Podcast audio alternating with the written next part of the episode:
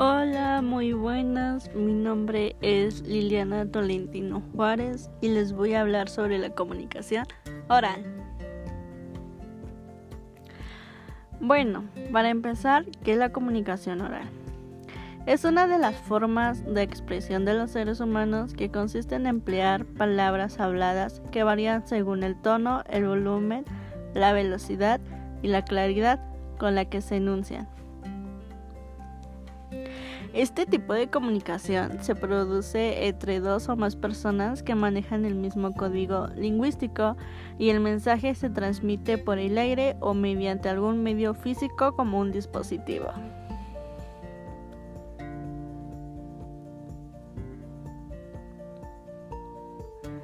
Resulta una capacidad del ser humano que lo diferencia del resto de los animales, que si bien puede emanar sonidos, no son capaces de modular las palabras y de elaborar un código de signos tan complejo.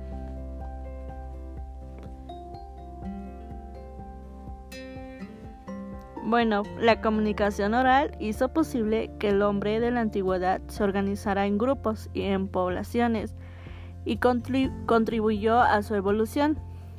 Ahora en la actualidad, la vida en la sociedad es posible debido al lenguaje oral, ya que es muy importante en diversos ámbitos como el escolar, la profesión, negocios y política.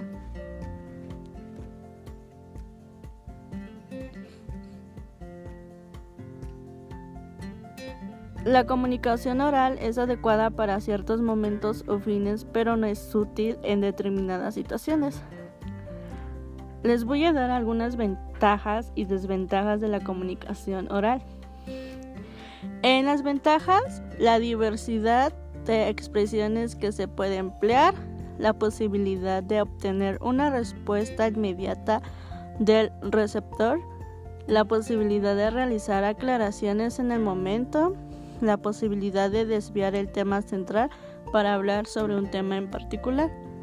Y por último, la rapidez de resolver conflictos. Bueno, esas fueron algunas ventajas. Ahora les voy a mencionar algunas desventajas de la comunicación oral. Eh, tenemos la posibilidad de que surjan malos entendidos o diversas interpretaciones a partir de lo enunciado. La imposibilidad de repetir algo dicho. De igual manera, la falta de comprensión en caso de no manejar el mismo sistema de signos la demanda de atención que requiere por parte del receptor y por último la falta de formalidad para el registro de asuntos legales. Puede entenderse como un intercambio, interrelación, como un diálogo, como vida en sociedad. Eh, todo ello relacionado con las necesidades productivas de los hombres y no puede existir sin el lenguaje. La comunicación es pensamiento compartido y no puede existir pensamiento sin palabras.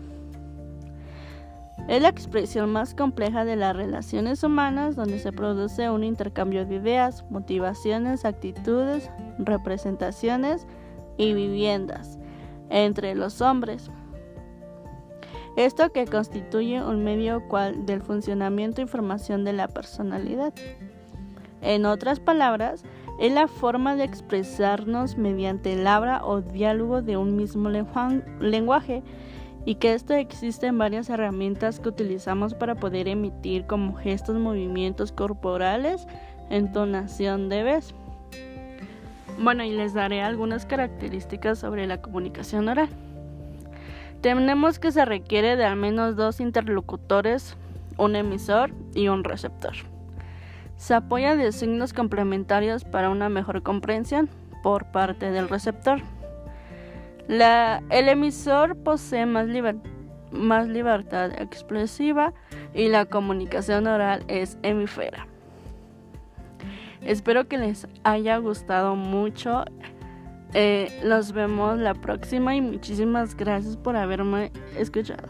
Bye.